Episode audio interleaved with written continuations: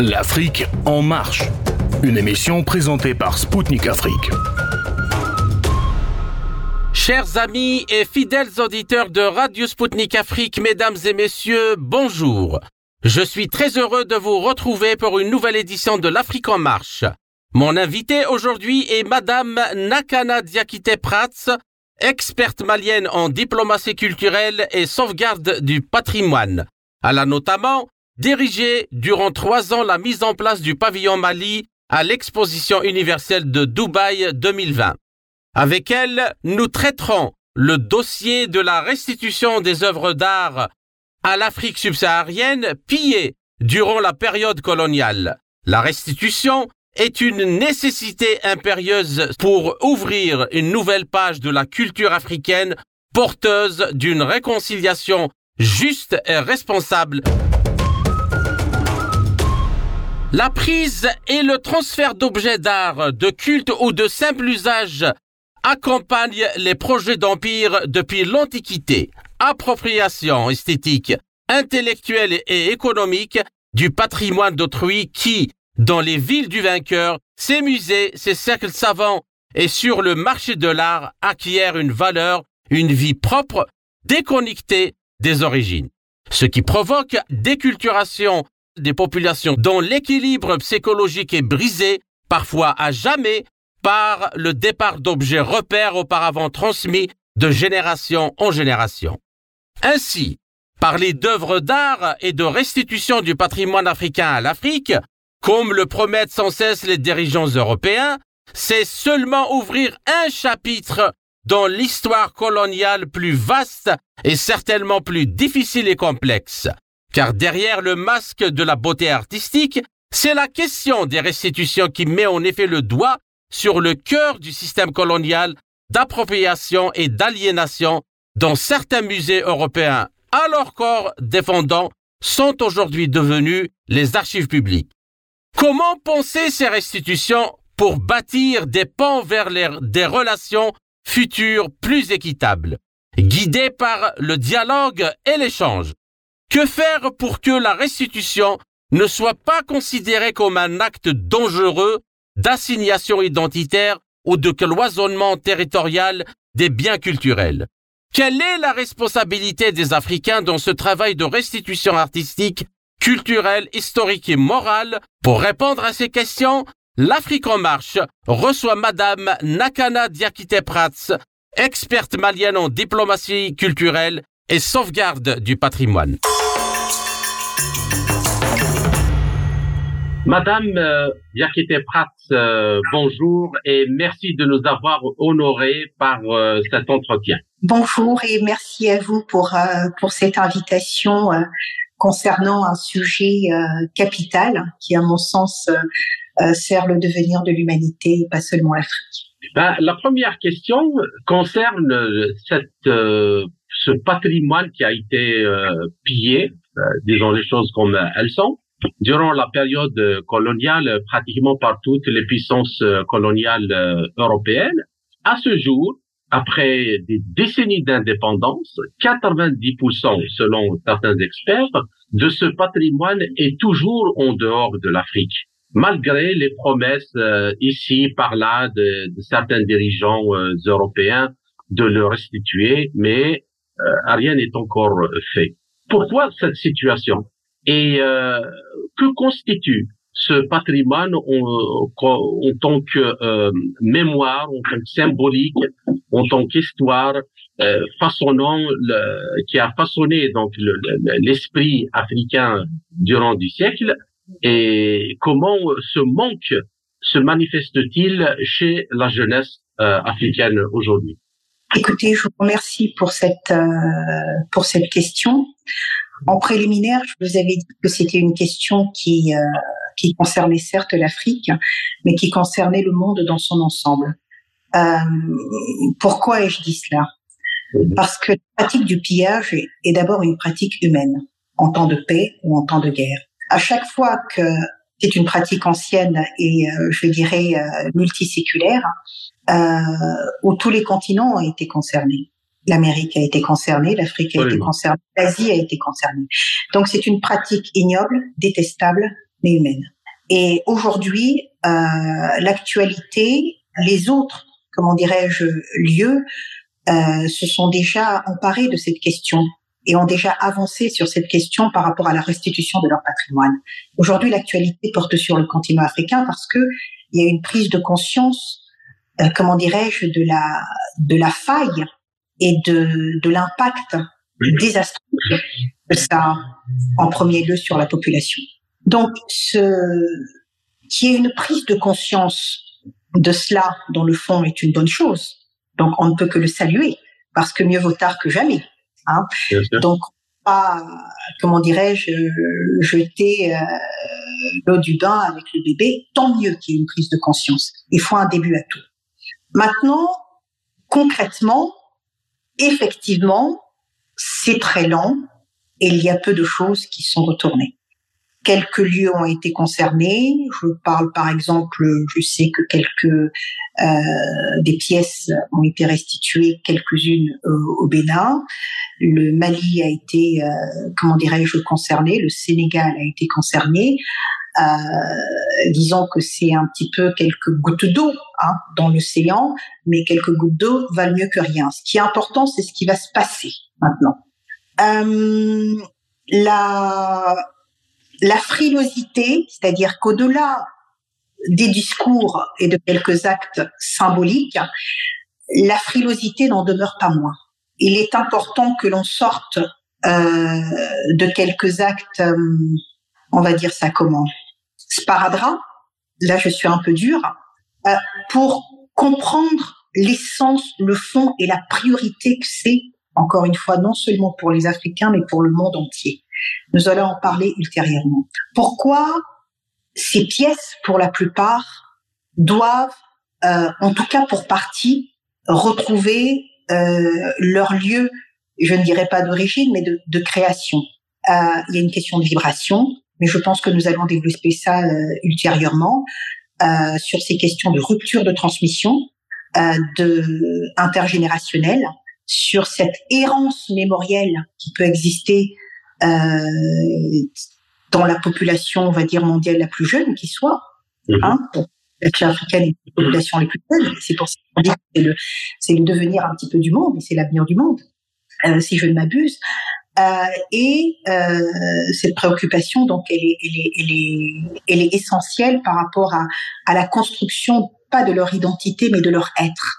Et, euh, je pense que c'est ce sur quoi nous allons tenter de modestement, en tout cas, d'échanger sur l'essence, la place d'objets qui sont issus de cultures qui mettent l'homme et l'être au centre et non le et non l'objet. Parce qu'à travers ces œuvres, nous n'allons pas parler nécessairement de, de matériel, d'objets, mais de la part invisible, essentielle et du savoir que représentent ces pièces, de la description, transcription de ce savoir euh, pour euh, pour ces jeunes D'accord.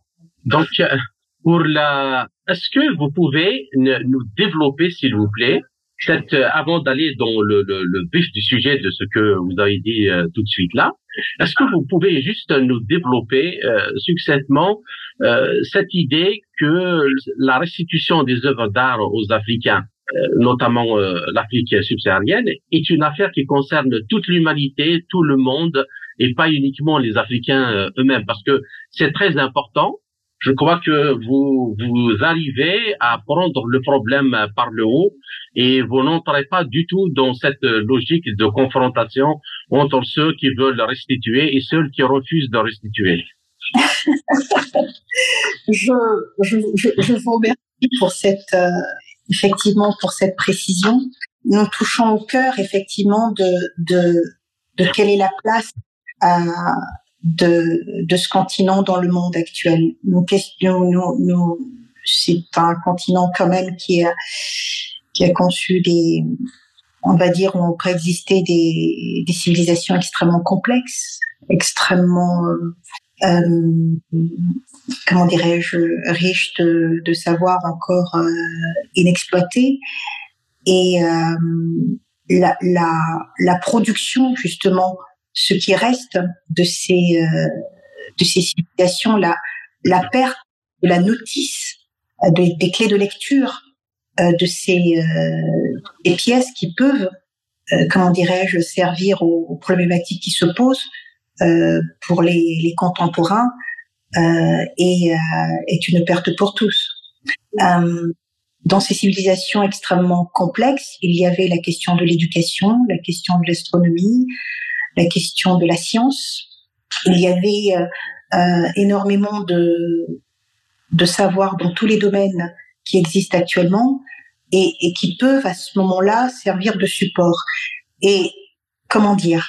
Je dirais, euh, juste, je vais vous aider en ouvrant une toute petite parenthèse pour ajouter un tout petit, une toute petite idée à ce que vous venez de dire, c'est c'est en fait la civilisation égyptienne dont on parle dans les quatre coins du monde. Il se passe pas une année où on ne parle pas des secrets de, de, de, des pyramides ou de la science que recèle l'architecture, la construction des pyramides.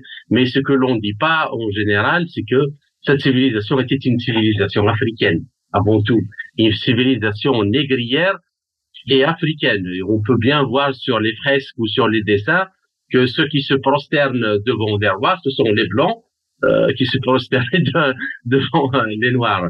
Donc, et, il est de notoriété publique que euh, la civilisation égyptienne a rayonné sur le monde entier dans tous les domaines, que ce soit de la science, l'architecture, la géométrie, les mathématiques, l'astronomie. Donc, euh, pourquoi justement occulter euh, ça? je, je, vous remercie pour cette pour cette précision et on va dire pour couper court à, à tous les arguments pour contre, l'Égypte est quand même sur un continent au-delà de l'incarnation, c'est un fait. Donc à partir du moment où cela est posé, ça ne se situe pas en Asie, ça se situe dans un lieu. Voilà. Donc, à partir de là, les choses sont claires. Donc, vous venez de, développer cela. Euh, nous, nous, nous manquons, c'est, c'est, je pense qu'il est important d'abord de définir de quoi nous parlons, de quel type de patrimoine nous parlons. Ce sont des archives. Ces patrimoines sont avant tout des archives. Euh, ces patrimoines sont avant tout, on va dire, des, des, des signes de la, de la documentation, une, euh, une écriture. Ce sont des, des clés de lecture qui ne peuvent être lisibles que par les, les, les, populations qui les ont mises en œuvre, indépendamment du fait qu'ils soient à tel lieu ou à tel lieu. Ils ont quand même une, euh, une, une, un lien affectif. Alors, c'est un, c'est un lien sémantique, c'est un lien de lecture, c'est un lien euh, de, de, de, de, recherche. Euh, si vous mettez, par exemple, une pièce euh, dans un lieu, quelles que soient les études effectuées par un tiers, euh, cela ne sera jamais comme l'initiation reçue depuis plusieurs siècles. Et lorsqu'on coupe ces pièces des personnes, en tout cas qui ont été initiées pour donner la clé de lecture, non seulement nous perdons cette clé de lecture parce que les personnes n'ont plus le support pour le transmettre, euh, mais nous, nous, nous ouvrons la porte à des clés de lecture qui sont fausses, donc à des transmissions qui sont erronées et qui ne vont servir personne. Donc la, la question de, de placer, en tout cas de remettre euh, ces pièces dans les lieux euh, d'origine est un fait. Maintenant, euh, en quoi ils vont servir pour l'humanité, il faut comprendre pour savoir cela un petit peu euh, la, la, le rapport à l'art du continent africain, même si c'est un continent divers, varié. Il y a un rapport à l'art qui n'est pas un rapport à la, à la matérialité. Il y a un rapport à l'art qui est beaucoup plus un rapport à, à l'invisible, au verbe. Ces objets ne sont que le support de savoir transmissible. Et lorsqu'on n'a pas ces objets, le savoir n'est plus transmissible. Ce sont des clés de notice. Et euh, ce qui, euh, euh comment dirais-je, euh, est, est important, par exemple, les, les premiers ethnologues qui sont arrivés sur le continent ont toujours parlé d'animisme. Mais c'était une clé de lecture avec un filtre occidental. Il ne s'agit pas d'animisme. Il s'agit simplement de la conception la plus élevée de l'écologie. Mhm. Nous sommes sur des questions écologiques actuellement. Et il y avait une conception du monde qui permettait justement de, de vivre d'une certaine façon en harmonie avec son environnement. Donc les questions environnementaux qui se posent actuellement ont déjà par le passé été traitées sur ces lieux et ces objets et la compréhension des mécanismes permettent de puiser dans ces savoirs qui ont déjà eu lieu. Nous n'allons pas inventer plus. Pourquoi ne pas se ressourcer dans ce qui a été fait et l'améliorer? Et là, en cela, l'Afrique offre euh, des ressources inépuisables. Nous parlons souvent de ressources, euh, comment dirais-je, de ressources naturelles. Non, la véritable ressource de l'Afrique, elle n'est pas naturelle, elle n'est pas sous la terre. La véritable ressource de l'Afrique qui, pour l'instant, n'est pas exploitée et que nous demandons à exploiter en partage, c'est ce savoir qui a été perdu. C'est ce verbe, c'est cette parole, c'est tout ce qui nous permettrait aujourd'hui de trouver des résolutions à certains problèmes. Voilà. Donc, ces objets en sont le support. Donc, c'est une question collective, une question commune pour traiter nos problèmes actuels. Encore faudrait-il avoir la notice. Maintenant, euh, euh, allons un peu dans le, le, le vif du sujet, parce que ce qui j'aimerais bien, euh, sur lequel j'aimerais bien éclairer nos auditeurs, c'est les dégâts que cette séquestration de, de tout ce patrimoine qui date de, depuis des millénaires en Afrique, cette séquestration dans les autres pays à 90% du patrimoine est en dehors de l'Afrique, quel est l'impact que cela a eu sur le développement euh, moral, culturel, spirituel de la jeunesse africaine? Il y a une phrase qui me vient en disant euh, nous n'avons pas nécessairement écrit dans la pierre, mais dans les airs. Les mots sont suspendus. Nous sommes issus en fait d'une d'une culture de l'immatériel, et il faudrait et un mode d'apprentissage et de réhabilitation qui est autre et la réhabilitation de ce mode d'appropriation du savoir est, est, extrêmement importante et ne, et ne correspond pas aux nouveaux modes d'appropriation qui ont été introduits via, par exemple, la colonisation ou autre. Et c'est là où c'est désastreux pour cette population jeune qui se construit. Parce que pendant des siècles, il y a eu un, un, un mode de construction, d'appropriation du savoir qui, qui passait par d'autres voies. Du jour au lendemain, ces voies ont été interrompues, coupées et se sont retrouvés presque sans tête en apprenant autre chose. Apprendre autre chose est une bonne chose, mais il faut que ça soit un plus, mais pas remplacé. Donc la question aujourd'hui, c'est que au lieu que un autre mode d'appropriation via l'école, etc., soit un plus pour cette jeunesse, cela a remplacé. Mais quand on remplace, il y a un vide, et ce vide demeure. Donc, euh, ils avancent qu'à un quart un peu perdu parce qu'il n'y a plus cette sécularisation, cette connexion euh, ombilicale et euh, un peu linéaire d'une forme d'apprentissage extrêmement élaborée. Donc, on avance un petit peu à moitié. Et tâtonnant. en tâtonnant, voilà, en tâtonnant. Et donc, qu'est-ce qui peut faire lien, justement Ce sont ces objets? Alors, je parle d'objets, encore une fois, je préférais dire, c'est ce patrimoine matériel et immatériel. C'est à partir de là que la, la réparation, la reconnexion par l'étude à nouveau pourrait permettre à cette jeunesse de, de s'identifier comme ce qu'elle est, mais pas de l'identifier comme l'autre l'a identifié. Parce qu'aujourd'hui, cette jeunesse euh, est identifiée, mhm. mais ne se reconnaît plus, n'est plus reconnectée. Et ceux qui étaient en mesure de les accompagner non plus le support pour les accompagner. Je ne sais pas si. Euh, oui, oui, j'ai compris. J'ai compris. Il a, donc, je vais enchaîner sur euh, l'autre question. C'est quand même, je vous donne par exemple la restitution des crânes des anciens résistants algériens. Ça fait euh, une année ou deux. Je me rappelle à quel point cela a ému les Algériens de de voir euh, ces grandes résistants qui se sont battus pour la liberté accueillis à, à l'aéroport euh, d'Alger. Donc, cela, à mon avis, c'est une forme extrême de séquestration aussi de cette histoire.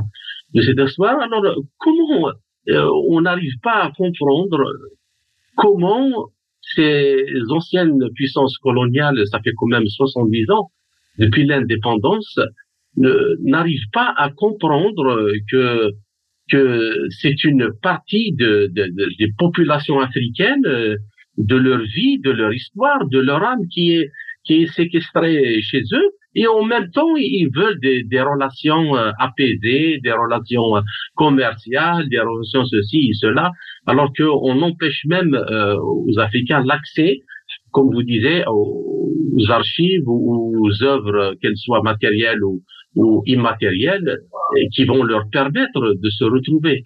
Je ne sais pas si c'est comment est-ce qu'ils n'arrivent pas à comprendre. Je crois qu'il y a une grosse part d'ignorance. C'est comme se tirer une balle dans le pied. Ne pas comprendre, c'est euh, c'est se priver soi-même. Donc, euh, je préfère euh, le bénéfice du doute et de l'ignorance extrême et d'habitudes ancrées qui se sont installées et d'une forme de paresse intellectuelle. La paresse intellectuelle de comprendre que cette génération a changé, la paresse de se projeter, et puis aussi une forme de d'ignorance, car en privant une population de plus d'un milliard, presque 400 millions euh, de, de gens, euh, de leur euh, d'une possibilité de, de, connexion à ce qui les a conduits jusque-là, à leur savoir, euh, eh bien, c'est se priver soi-même. Donc, je, je, je pense qu'il y a une forme de d'ignorance.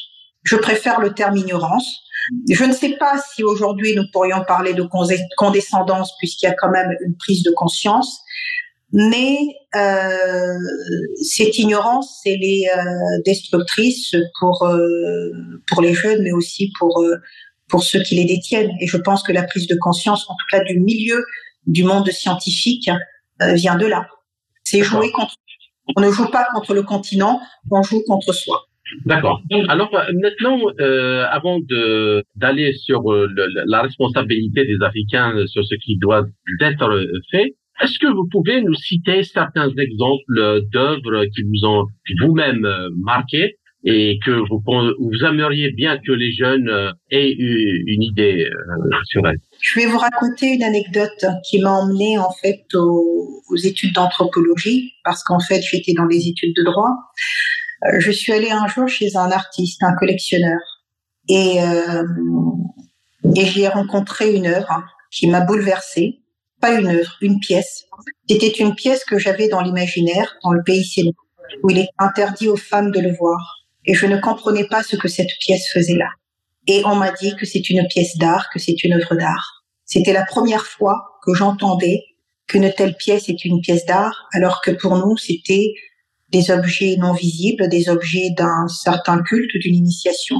Et là, ça a été assez euh, assez compliqué. C'est pour cela que j'ai tenu à comprendre comment on était passé d'objets de culte, d'objets usuels à, à objets d'art, à ce, à ce vocable, à cette différence en tout cas de position. Et, euh, et j'ai vu le déblé Sénoufo. Je suis retournée au Mali et j'ai demandé à une personne issue de ce lieu, du milieu Sénoufo, mais Qu'en était-il du fait que ces pièces se soient retrouvées là? Et il m'a dit une chose extrêmement euh, intéressante qui m'a marqué. Il a dit, lorsqu'ils sont là-bas, ce sont comme des enveloppes vides. Ce sont comme l'ombre d'eux-mêmes. Ce sont comme des robots dont on n'a pas branché la prise. Parce qu'il faut de l'électricité, il faut de l'énergie, il faut du vital, il faut le kumakin, il faut le, le, le verbe, le souffle qui permettent de, de comprendre. Quand il y a des masques et autres, ils n'ont aucun intérêt s'il n'y a pas toute la rythmique qui va avec. Donc ce ne sont que l'ombre d'eux-mêmes. Et il y a une question de vibration. Donc, je suis assez perturbée lorsque je vais dans des musées, voir des œuvres actuellement. Parfois, j'ai l'impression de me retrouver comme dans des sortes de cimetières, non vivantes. Pas vivantes dans le sens où ils sont là à, dans le sens entre guillemets animiste, comme les ethnologues aiment à le dire, mais dans le sens de d'ombre. Donc, ce que j'aimerais, c'est que de corps sans âme. Oui, en tout cas, de de de de de, de quelque chose de cet ordre-là. Et euh, et j'aimerais que cette jeunesse ait accès au, au déblai mais pas y avoir accès en allant simplement le voir dans un musée, que ça soit replacé dans le contexte et que ça soit les Sénoufos eux-mêmes qui décident si l'on peut voir ou pas ou ce que l'on en fait. Lorsqu'un peuple décide de se débarrasser de ses œuvres, c'est son choix. Lorsqu'un peuple décide de brûler même, c'est son choix. C'est comme un artiste, il a le droit d'en faire ce qu'il veut. Mais ce n'est pas la même chose d'en être dépossédé. Ce n'est pas son choix. Donc la question de d'y avoir accès, euh, je ne suis pas sûre que je veuille nécessairement que les jeunes voient telle ou telle pièce. Je préfère que les lieux dont ils sont issus décident de savoir ce dont ils ont droit, ce dont ils ont à avoir accès et quelle initiation il leur faut pour y avoir accès. Je préfère cette, euh, ce paradigme-là parce que c'est à eux d'en décider. Ce n'est pas à moi de dire j'ai aimé cette pièce, moi je l'ai vue en tant que œuvre d'art, mais ce n'est pas qu'une œuvre d'art. Il y a tellement d'autres lectures. Donc j'aimerais qu'ils aient la possibilité d'avoir toutes ces autres lectures en fonction des lieux. D'accord. Donc, selon vous, euh, le fait d'avoir séquestré ces œuvres a justement euh, provoqué cette rupture dans la chaîne de transmission euh, de génération en génération cette euh, rupture de transmission, comme je vous l'ai dit, est effective et à tout le monde, comment dirais-je, dans le monde, à un moment ou un autre, a été confronté à cela. L'Afrique est confrontée aujourd'hui, donc la problématique doit être réglée comme ça s'est réglé ou en cours de règlement pour les autres lieux. Donc, pour avancer encore dans notre débat, la question de est-ce que le, le, le, patrimoine, est-ce que vous le voyez vous euh, comme un tout pour le le le, patrimoine, euh, pour tout ce qui est séquestré en Europe, en particulier de euh, de l'Afrique, ou vous avez une approche beaucoup plus régionaliste parce que il n'y a pas de ou il y a peu de connexion entre telle région ou telle région. Chaque culture produit son patrimoine. On ne peut pas, comment dirais-je, euh, couper une, euh, un patrimoine de son lieu de création. Donc il y a quand même un, contexte qui est là. Euh, lorsqu'on parle de la, du patrimoine immatériel, que ce soit la musique, que ce soit les jeux éducatifs traditionnels, que ce soit des, des archives comme les archives de Tombouctou. Donc tout, tout, tout, tout lieu produit son, son, son patrimoine. Donc c'est quand même mieux que ces euh, que ces que ces pièces soient dans ce dans ce dans ce patrimoine. Tout patrimoine d'un lieu est euh, d'une utilité capitale pour l'humanité entière, sinon l'UNESCO n'existerait pas. Hein, parce que c'est bien pour cela que l'on parle euh, d'héritage, comment dirais-je, pour l'humanité. La spécificité n'enlève en rien l'universalité. Non, c'est au contraire, c'est une richesse pour l'universalité. Cette spécificité, justement, le patrimoine spécifique est essentiel par rapport à l'histoire, euh, par rapport à la transmission, par rapport au, décodage. Cette spécificité est capitale et richesse, et cela n'enlève en rien à la question du patrimoine universel. Mais ce qui est important de comprendre, c'est que plus le patrimoine spécifique est préservé et sauvegardé, mieux il sert à l'humanité. D'accord. Ben, je vous remercie, Madame Pratt, pour cette première partie. Euh, je vous retrouve dans quelques minutes pour euh, la seconde. À tout de suite. Chers auditeurs, vous êtes toujours sur Radio Sputnik Afrique. Je suis Kamal Louadj, animateur de l'Afrique en marche. Mon invité est aujourd'hui Madame Lakana Diakite Prats, experte malienne en diplomatie culturelle et sauvegarde du patrimoine. En résumé de cette première partie, il est important de noter qu'une bonne partie du patrimoine statuaire des pays de l'Afrique subsaharienne se trouve conservé hors du continent africain. C'est ce fossé entre le nombre d'objets en Europe et en Afrique même qui définit et mesure la spécificité du cas africain. Alors que d'autres régions du monde représentées dans les collections des musées occidentaux conservent chez elles une part significative de leur patrimoine artistique et culturel, l'Afrique subsaharienne en est pratiquement dépourvue. Ainsi, pour Madame Diakité Prats, sur un continent où 60% de la population a moins de 20 ans, il est primordial de garantir l'accès de la jeunesse à sa propre culture, à la créativité et à la spiritualité d'époque dont la connaissance ne saurait être réservée aux sociétés occidentales aux diasporas africaines qui vivent en Europe. Cette jeunesse a un droit à tous les patrimoines, mais d'abord et naturellement aux ressources héritées du passé de l'Afrique, conservées si loin d'elle qu'elle en ignore souvent la richesse et la potentialité, si ce n'est l'existence même.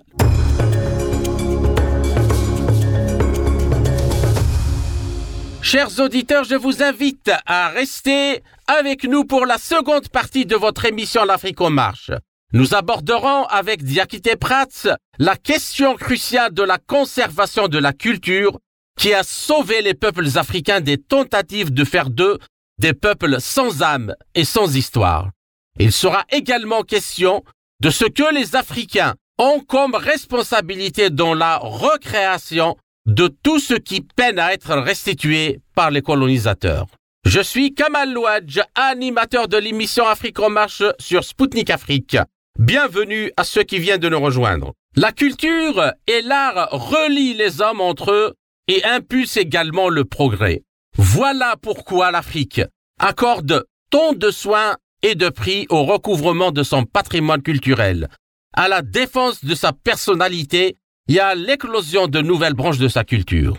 Mais que faire si les anciennes puissances coloniales peinent toujours à restituer aux Africains ce qu'elles ont pillé dans leur pays Écoutons Madame Nakana Diakite Prat, experte malienne en diplomatie culturelle et sauvegarde du patrimoine.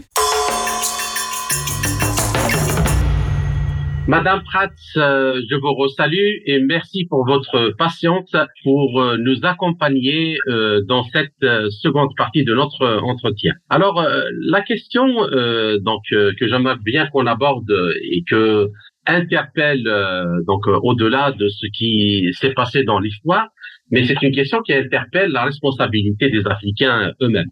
Euh, j'ai beaucoup aimé euh, l'idée que vous m'avez développée quand je vous ai appelé justement pour vous inviter à cet euh, entretien, quand vous avez expliqué qu'il n'y avait aucun intérêt de ramener les œuvres d'art d'Europe ou des États-Unis ou, d'ailleurs pour les planquer dans, ou dans des, à l'intérieur de, de musées cloîtrés entre quatre murs sans leur donner leur place dans le cadre d'une dynamique culturelle mais vivante, c'est-à-dire que il faut redonner sens et vie à ces objets, mais dans la vie quotidienne de tous euh, les Africains.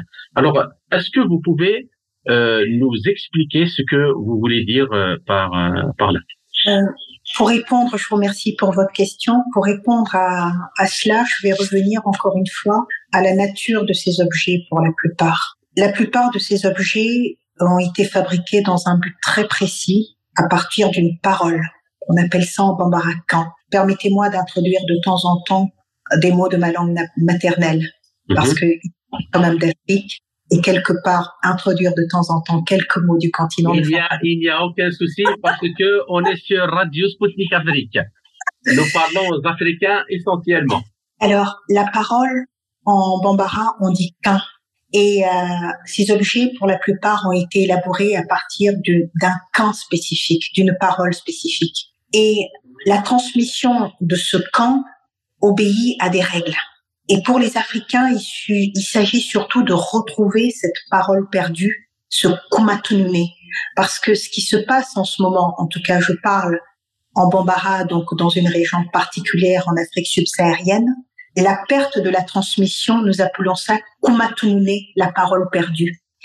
Et le kumatunune conduit au fintunune, à l'objet perdu. Et pour retrouver cette parole perdue, il faut retrouver cet objet perdu. Et lorsqu'on aura retrouvé, comment dirais-je, cet, euh, cet objet perdu, on comprendra ce pourquoi il a été fait, c'est-à-dire d'acon, rien n'est fait au hasard c'est important en fait de vous expliquer un petit peu ce, ce comment dirais-je, ce, ce mécanisme. Mhm. Et à partir de là, comprendre ce qu'on dit les tamachiens, les notices. Donc, ce qui va compter, la responsabilité en tout cas notre responsabilité, ce qui incombe aux populations africaines, pas nécessairement vivant en Afrique, parce que l'Afrique est différente actuellement de ces populations africaines, c'est de réinvestir ces savoirs-là euh, et de ne pas faire du copier-coller. Restituer ces objets pour les mettre dans les musées, est-ce que le musée est le meilleur endroit pour comprendre, pour apprendre, pour initier? C'est une possibilité. C'est une possibilité venue d'ailleurs, soit. Elle a ses avantages, elle a ses inconvénients. Mais que pouvons-nous proposer? Il y a bien entendu la technologie, la numérisation, soit pour les universités, pour euh, une façon de se l'approprier. Elle n'est pas la seule. Donc aujourd'hui, je me dis que la véritable réflexion est de se demander, au-delà du retour, dans quel cadre va être ce retour pour avoir une, meilleure étude de ces pièces. J'insiste sur le fait que ce sont des pièces de savoir. Ce ne sont pas des objets d'art à aller regarder derrière des vitrines pour en, pour se pâmer devant leur beauté, même si ce sont bien entendu des chefs-d'œuvre et que l'un n'empêche pas l'autre. Mais c'est avant tout des pièces de savoir. Qu'allons-nous mettre en place sur le continent pour véhiculer ces modes de transmission que nous avions? Là est la véritable question de la communauté scientifique en Afrique. Qui sont encore les personnes qui détiennent ces savoirs? Et la manière de le transmettre qui est extrêmement différente de la manière occidentale, de la manière asiatique, de la manière orientale. Donc l'Afrique doit se réapproprier ce mode d'apprentissage qui passe par l'oralité, mais l'oralité, par exemple, que l'on dénigre un petit peu. Aujourd'hui, nous avons tous nos cerveaux connectés dans les téléphones, dans les ordinateurs. Or, en Afrique, il y a une pratique dont on parle qui s'appelle les scribes, les maîtres de la parole, qui sont capables d'engendrer un nombre incalculable d'informations dans leur cerveau. Et une pratique extrêmement particulière et un enseignement extrêmement ardu et avec des degrés c'est un mode d'apprentissage qui pourrait servir actuellement et qui pourrait nous débrancher le cerveau parce que le cerveau humain est extraordinaire. Et cette manière d'utiliser, d'exploiter le cerveau humain par la mémorisation, le rapport aux mathématiques, le rapport au nombre, elle existe. Mais comme il y a une coupure nette et que l'on ne se rend pas plus compte de ces modes d'apprentissage, eh bien, c'est c'est quand même, euh, comment dirais-je, une perte non seulement pour cette jeunesse qui pourrait apporter, comme par exemple l'Inde ne s'est pas coupée de ces modes d'apprentissage, l'Asie ne s'est pas coupée de ces modes d'apprentissage. Donc, il y a un challenge sur le continent à réapprendre de cette façon-là, parce que nous avons un devoir vis-à-vis du continent, mais l'Afrique a un devoir aussi vis à -vis de l'humanité. Et c'est ça que j'aimerais surtout préciser. Bien entendu, il y a eu spoliation, il y a eu pillage. Bien entendu, toutes ces pratiques sont à dénoncer. Bien entendu, il y a eu privation. Bien entendu, il y a eu séquestration. Mais malgré tout cela, l'Afrique a un devoir de transmission. L'Afrique a le devoir d'apporter. Et l'Afrique a le devoir de se réapproprier ce savoir pour apporter au monde ce qu'il sait et ne pas attendre que le monde le lui apporte. D'accord. Donc c'est très très important parce que vous vous donnez euh, un peu, vous ouvrez une autre fenêtre euh, avec la différence que vous faites entre une œuvre de savoir, c'est-à-dire tout simplement une œuvre de science qui parle de quelque chose de scientifique, et une œuvre d'art tout ça euh, qu'on pourrait trouver dans n'importe quel musée. Mais en fait, c'est extrêmement important parce que euh, la science, à ses débuts, elle a été transmise justement par la poésie. Euh, mm. les poèmes védiques euh, de, de l'Inde, c'est à travers là, à travers ces, ces, poèmes, que la science est arrivée un peu en Europe et elle se propageait dans le monde entier. C'est normal parce que tout simplement l'esprit humain, c'est comme ça qu'il fonctionne et que les découvertes scientifiques viennent justement dans, dans la capacité d'engendrer ou de ou de, de concevoir une hypothèse au-delà de ce qui est observable, c'est-à-dire trouver la cohérence entre ce qui n'est pas euh, visiblement euh, euh, cohérent. Est-ce que c'est de ça que vous parlez Est-ce que vous voulez dire que justement dans ces œuvres que vous identifiez comme des œuvres de savoir, c'est justement ça que c'est extrêmement important. Ça veut dire que et effectivement, vous avez tout à fait raison de dire que actuellement, être branché au téléphone ou se fier aux, mathématiques dans la science est devenu de la vie de tout le monde hein, un problème de société. C'est exactement cela. La calligraphie n'est-elle pas belle? Pourtant, elle transmet le savoir. Les hiéroglyphes sont magnifiques. Pourtant, ils transmettent le savoir. Cette statuaire, ces sculptures ne sont qu'une forme d'écriture parfois mythique. Voilà. Donc, euh, l'art est un vecteur de savoir. La poésie, c'est une manière extrêmement subtile, ce que l'humain a inventé de plus subtil euh, pour euh, pour transmettre le savoir. Même le mathématique est art. Donc, je ne suis pas nécessairement en train d'opposer art et science et art et savoir. Ce n'est qu'un vecteur. C'est pour ça que je dis que la, la, la, la, la, beauté euh, de ces œuvres, nous sommes quand même conçus pour apprécier l'esthétique et ce, ce, ce sentiment esthétique est universel. Donc on ne peut être, comment dirais-je, sans rien connaître euh, des sociétés qui ont conçu certaines pièces, euh, les, les, les apprécier parce que nous sommes humains justement et que nous avons cette cette fibre euh, qui est très forte devant une statuaire, devant un tableau ou devant une, une calligraphie. Donc ça, c'est un fait. L'art n'est qu'un courroie de transmission. Voilà, c'est un euh, et les artistes, comme je le dis souvent, sont des intercesseurs et les artistes sont des initiés. Voilà, parce qu'ils ont euh, acquis une telle maîtrise de, de de la fabrication de la de, de, de l'œuvre pour essayer de transmettre une infime partie euh, de ce que de ce que l'humain est capable de, de, de, de, concevoir, bien entendu, en toute humilité. Et la question aussi de, de se dire que lorsque des pièces de différents lieux sont ensemble, euh, il n'y a pas de, de, cacophonie, de désordre, de contradiction, parce que toutes ces pièces possèdent euh, la parenté de ce que l'homme a créé de, de, de beau et apportent en fait des, parfois des réponses à nos problématiques et nous questionnent sur d'où venons-nous, que sommes-nous, où allons-nous? Comme dans le tableau de, de, Gauguin, même si je ne suis pas une passionnée de Gauguin, euh, pour autant cette phrase interpelle.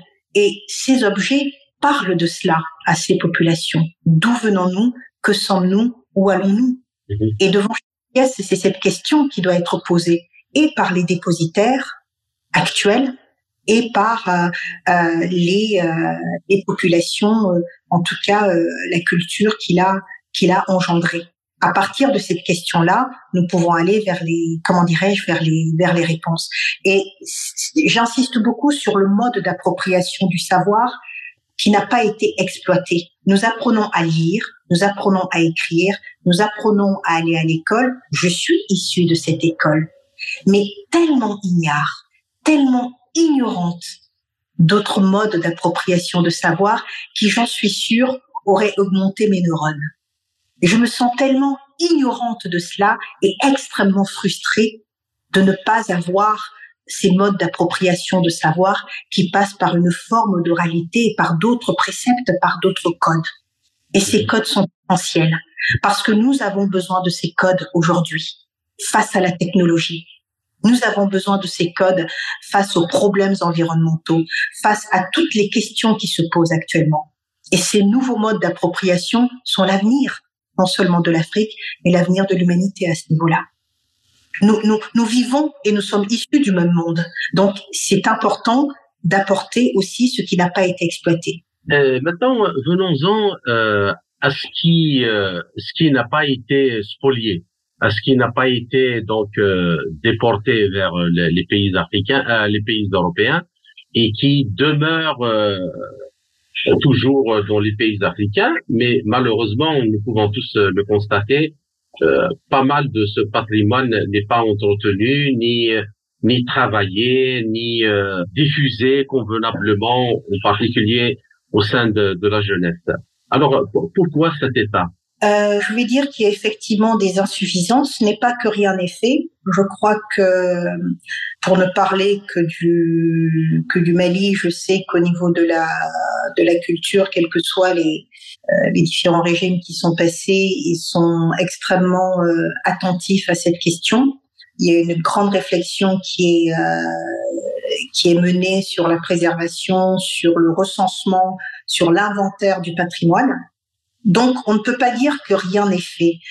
Euh, je pense que ce qui est euh, là où il y a de, de fortes lacunes, c'est que la réflexion est faite euh, selon le mode de préservation et de sauvegarde peut-être à l'occidental. Et peut-être que c'est là où il y a un hiatus. Lorsqu'on se pose la question de savoir, nous n'avons pas assez de musées, euh, comment se fait la conservation, ce sont des, des standards actuels, mais qui ne correspondent peut-être pas au lieu. Des propositions ont été faites, par exemple, de banques culturelles, de villages qui seraient en mesure eux-mêmes de, de, de, de, proposer un mode de conservation, par exemple, simplement sur le plan culturel, quel que soit euh, là où les religions dominantes, qu'importe, euh, des comme des sortes de bibliothèques, mais conçues à, à la manière de comment dirais-je de, de, de conçus selon leurs propositions. Sinon, les fonds vont manquer. Mais j'ai envie de dire, avant qu'il y ait des musées, avant qu'il y ait tout cela, ces objets existaient bien là-bas. La question de la conservation, ils ont pu les conserver. Et même, cette question prééminente de la conservation n'était même pas essentielle puisque les objets étaient remplacés. Nous n'avons pas la primauté, en fait, du matériel. L'objet n'était pas là pour durer 100 ans, 200 ans, 300 ans, 400 ans, qu'importe. L'objet était là pour servir au bout d'un certain temps, il pouvait être refait. Donc, cette question de la conservation ad vitam aeternam n'était pas la priorité. Mais ce qui était important, c'est la conservation de la méthode et de la, la, la compétence qui permettent de récréer à l'identique. Donc, faut aussi se replacer dans la philosophie du lieu. Mais si l'on réfléchit au mode de conservation à l'occidental, on peut avoir quelques problèmes de technique, de lieu, etc. Est-ce que c'est véritablement là, là la question? Est-ce qu'il ne faut pas interroger euh, ces populations et leur demander comment est-ce que vous souhaitez vous les réapproprier? Voulez-vous les avoir pour qu'ils soient des modèles? Parce que euh, euh, les personnes, il y a de moins en moins de personnes qui sont en mesure de les, de les recréer et ça peut resservir euh, voulez-vous, ne voulez-vous plus? Voulez-vous en faire autre chose? Donc la, la, la question muséale, à mon sens, n'est pas essentielle. Donc je, je, je pense que c'est c'est en réfléchissant encore une fois avec les éléments qui nous ont été donnés que nous réfléchissons mal. Nous ne réfléchissons pas à partir du terrain. D'accord. Donc, euh, si j'ai bien compris, pour vous, euh, l'objet euh, est là, devrait être là en tout cas, juste pour être un précurseur à la, à, la, à une dynamique culturelle, à une dynamique sociale et qui soit marquée par ce que vous appelez vous cette transmission euh, du savoir ancestral euh, africain. Et qu'il s'agit pas il s'agit pas d'avoir la pièce qui a été fabriquée dans tel lieu en tel moment mais euh, c'est ce qu'elle véhicule, surtout pour savoir qui est très importante. Et dans ce cas-là, effectivement, euh, la question de former des gens capables de faire des duplicata de, de pièces, même si euh, ce n'est pas la pièce originale première, est extrêmement important. Alors, de ce point de vue, qu'est-ce que vous, vous pensez? Comment peut-on réintroduire, par exemple, dans le système éducatif, parce que je pense que sans ça, il ne faut pas y avoir un effet de masse dans le, la question de, la, de se réapproprier cette euh, culture. Que devrait-on, par exemple, introduire justement dans les écoles, ou dans les, les programmes d'enseignement de l'histoire, ou peut-être pourquoi pas de l'anthropologie, pour justement aller dans ce sens? Les langues. Les langues. Les langues parce que euh, on ne peut comprendre ces objets, on ne peut étudier ces objets sans euh, comprendre et connaître le verbe et euh, ce, ses, signifiants, sans connaître le lexique. Mais vous parlez là des langues, des langues africaines. Complètement. C'est par les langues africaines qu'on pourra aborder ces pièces. On ne peut pas les aborder autrement ça sera superficiel. Donc l'introduction des langues, comme je vous l'ai dit, c'est que la culture, pour la plupart euh, de ce que j'en connais, en tout cas subsaharienne, euh, le matériel n'est que le support de l'immatériel. Et c'est l'immatériel finalement qui compte le plus. Ce n'est que lorsqu'on maîtrise la langue que l'on peut maîtriser la technique et que l'on peut maîtriser le déchiffrage. Et c'est par les langues que se font les jeux éducatifs traditionnels. Parce qu'il y a beaucoup de symboles, il y a beaucoup de, de mystères, il y a beaucoup de jeux, de devinettes dans les langues et de construction. Tout se passe par la langue. Quand vous prenez par exemple des, des lettres ou alors un, un signe en arabe ou dans une autre langue, il peut revêtir plusieurs sens. Eh bien, euh, ces statuaires ou ces pièces, c'est un peu la même chose. Pour le comprendre, il faut en comprendre la langue.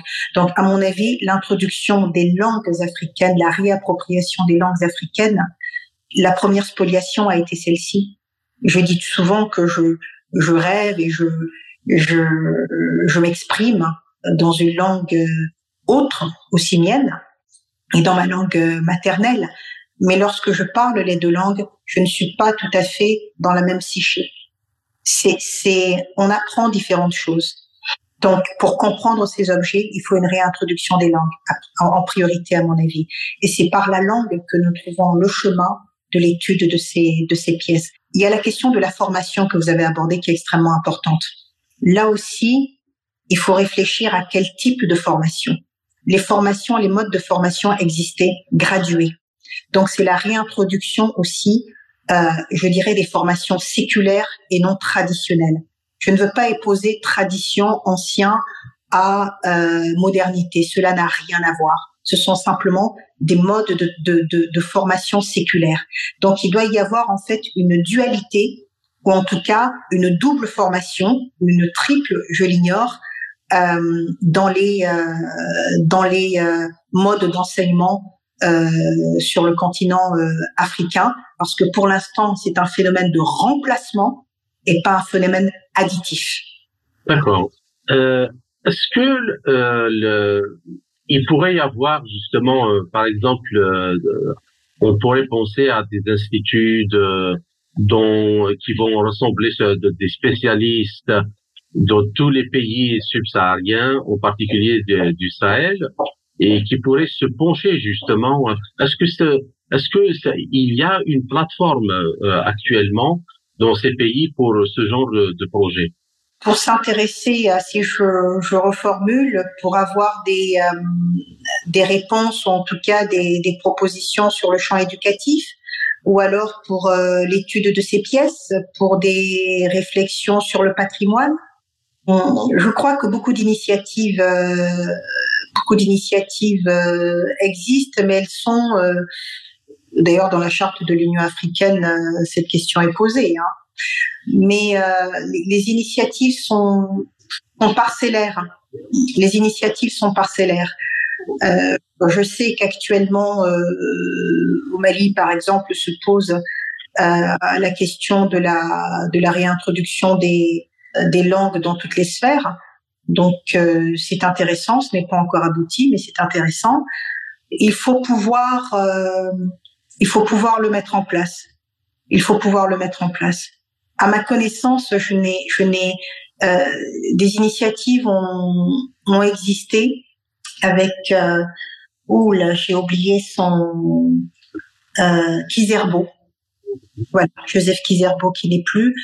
Nous avons eu euh, euh, au moment des ce qu'ils appelaient les pères de l'indépendance, euh, beaucoup d'initiatives dans ce sens euh, qui sont sans doute à, à réactiver parce que là aussi il y a une rupture de la transmission dans les dans la mise en place de structures en mesure d'accompagner les les jeunes avec ces savoirs-là. Elle est un est-ce que vous pensez que le manque de ce savoir est un, vraiment un énorme euh, frein, un énorme blocage pour euh, le développement de l'Afrique? Assurément, assurément, parce qu'il est question euh, d'identité, mais pas d'identité par opposition à une autre identité. Il est mhm. question d'identité par rapport à la construction de l'être, par rapport à la construction personnelle, par rapport à la, à la, à la reconnexion à une histoire, par rapport à l'estime de soi, à la confiance en soi voilà, au fait d'être euh, ancré, au fait, encore une fois, de ne pas être désigné, mais de s'auto-désigner, de se connaître. Comme on dit, euh, connaître d'autres choses, c'est bien, mais il n'y a rien de mieux que de se connaître soi-même. Donc, que peut devenir cette jeunesse qui ne se connaît pas elle-même, qui ne sait pas d'où elle vient, qui ne sait pas qui elle est? Eh bien, elle est en ballottée à travers les désignations des uns et des autres.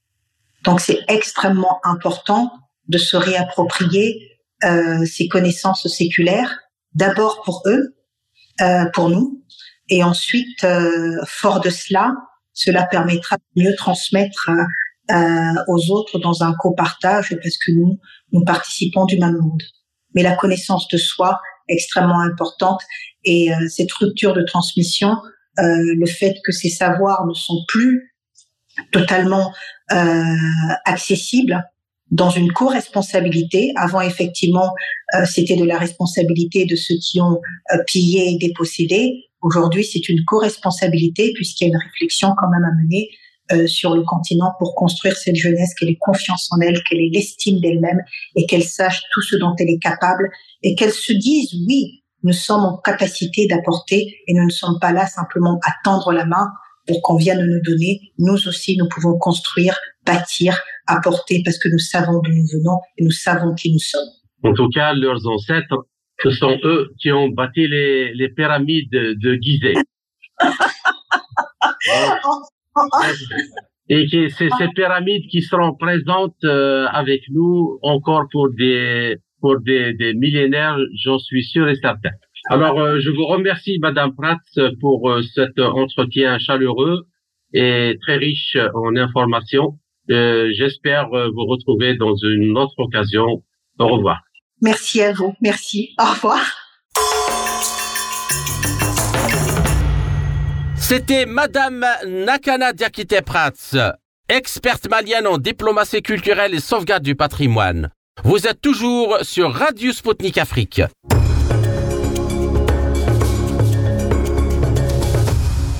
Cette émission touche à sa fin. Nous avons discuté de la restitution des œuvres d'art à l'Afrique subsaharienne. En Europe, il a fallu 100 ans pour que la République fédérale d'Allemagne accepte en 2004 de présenter quelques excuses aux héros, peuple du sud-ouest africain, l'actuelle Namibie, victime d'un génocide pour avoir résisté à la loi coloniale allemande en 1904. En 2008, l'Italie mettait fin à 40 ans d'âpres relations avec la Libye en s'excusant pour les blessures profondes infligées à cette ancienne colonie entre 1911 et 1943. Le Royaume-Uni a attendu 60 ans pour s'excuser en 2013 de la répression sanglante et des tortures infligées aux Momo du Kenya dans les années 1950. Mais malgré ces avancées, les Européens sont encore loin d'avoir soldé leur passé colonial. En effet, la Belgique peine toujours à reconnaître les millions de morts causés par son exploitation du Congo entre 1885 et 1908. En France, les formules percutantes d'Emmanuel Macron qui a qualifié en 2017 à Alger le colonialisme de crime contre l'humanité arrivent malheureusement après des décennies de déni ou d'affirmations hasardeuses sur les bienfaits de la colonisation. Les effets et les séquelles de cette histoire coloniale sont nombreux et variés. Ils se manifestent sous des formes multiples aux quatre coins du monde, inéquité économique, instabilité politique et tragédie humanitaire. Ainsi, alors que personne ne peut ramener les morts à la vie, n'est-il pas temps de faire vivre au moins leur mémoire, leur histoire et leur réalisation dans les esprits de leurs jeunes descendants, qui se cherchent et qui espèrent trouver leur chemin vers la modernité et le développement sans perdre leur identité. La restitution des œuvres d'art comme des archives pourrait représenter un gage du sérieux des Européens dans leur réconciliation avec la jeunesse africaine. C'était Kamal Louadj. Merci de nous avoir suivis. Je vous donne rendez-vous pour une prochaine émission très bientôt Chers amis, au revoir. L'Afrique en marche. Une émission présentée par Spoutnik Afrique.